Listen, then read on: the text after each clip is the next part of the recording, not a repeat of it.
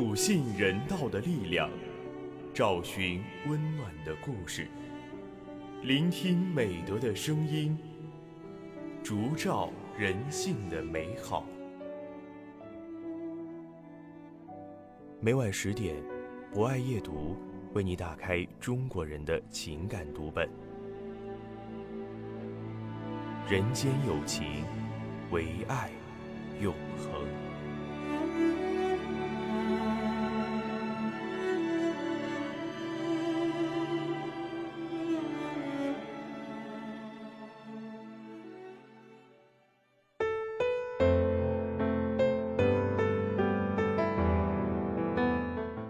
人间有情，唯爱永恒。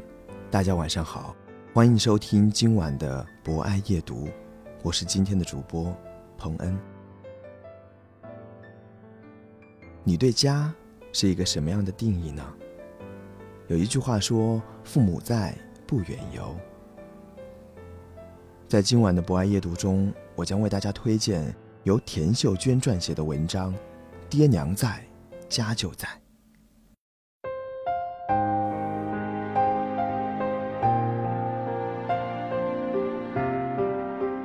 受大哥大嫂的委托，我当了一次说客。我软硬兼施，连哄带劝，父母终于不情愿地点了头，答应去北京小住几天。给鸡鸭猪狗煮好了足够一个星期的食儿，把院里院外彻底的打扫了一遍。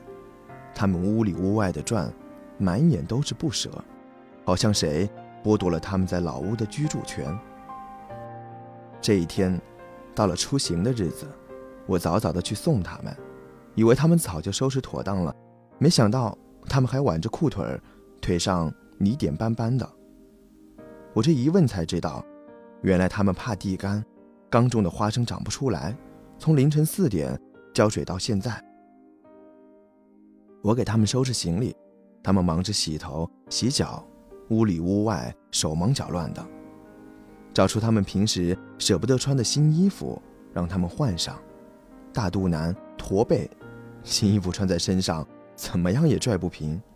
他们显得很局促，手都不知道该往哪儿放了。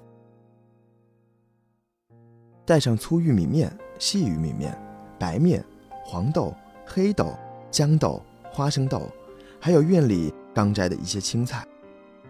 临出门，父亲一拍脑袋说：“哎呦，你看我这脑子，忘了，忘了，忘了。”我疑惑地问道：“忘了什么？”他一指院里的香椿树。父亲说：“香椿，你哥最爱吃香椿了。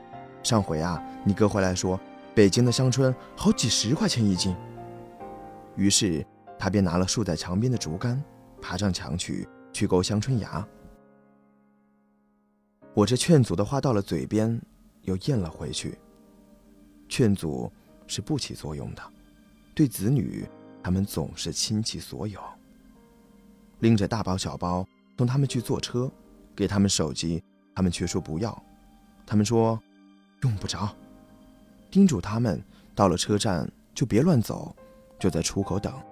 行李一共有六件，下车时数一数，可别落下了东西。车走远了，我便给哥打电话，把到站的时间、车牌号。一一告诉他。回家，坐在空落落的屋子里发起了呆。隔一会儿就看一下表，站起来又坐下，心里总是踏实不下来。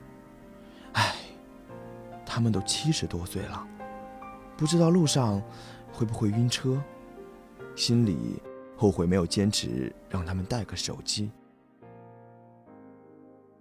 估摸着。离车站还有半个小时，给哥打电话问：“你去车站了吗？可千万别去晚了。”哥笑着说：“我和你嫂子早就在车站等了。”终于接到了哥的电话，到了，放心吧。一颗心慢慢放下，刚要妥帖下来，忽然又想起了大哥家里的卫生间地板太滑，他们会不适应的。又提醒哥让他们注意，又想起父亲爱喝玉米面粥，而且一喝就是两三碗。拿起手机给哥发了个短信：“晚上熬玉米面粥，一定要多放一瓢水。”哥回：“好的，知道了。”独自坐在静静的房间里，感受着他们的气息，想象着他们的一举一动、一言一语。不知何时，脸上就有湿漉漉的东西滚下来了。透过泪光，注视着斑斑驳驳的墙壁，与那些笨重的、过时了的老物件打招呼。那上面有我们童年的记忆和成长的足迹。摸一摸，碰一碰，那些点点滴滴便一下都鲜活起来了。伴着父母走过几十年风雨的老屋，正在同他们。一同老去，但是，不论何时何地，爹娘在，家就在；爹娘在，根就在。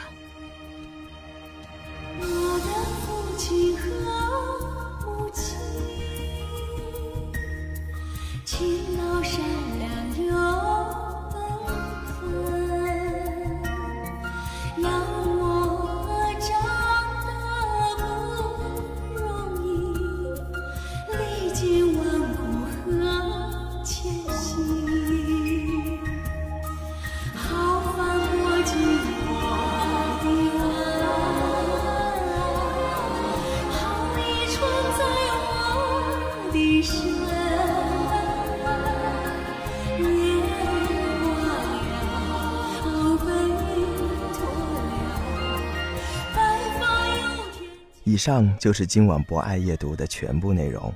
主播彭恩非常感谢您的聆听。本节目由中国红十字会总会报刊社与武汉市红十字会联合出品，专业支持汉口学院传媒学院，并在喜马拉雅 FM、蜻蜓 FM、荔枝 FM、懒人听书、凤凰 FM、企鹅 FM、虾米音乐等平台同步播出，期待您的持续关注。人间有情，唯爱永恒。让我们下次再见。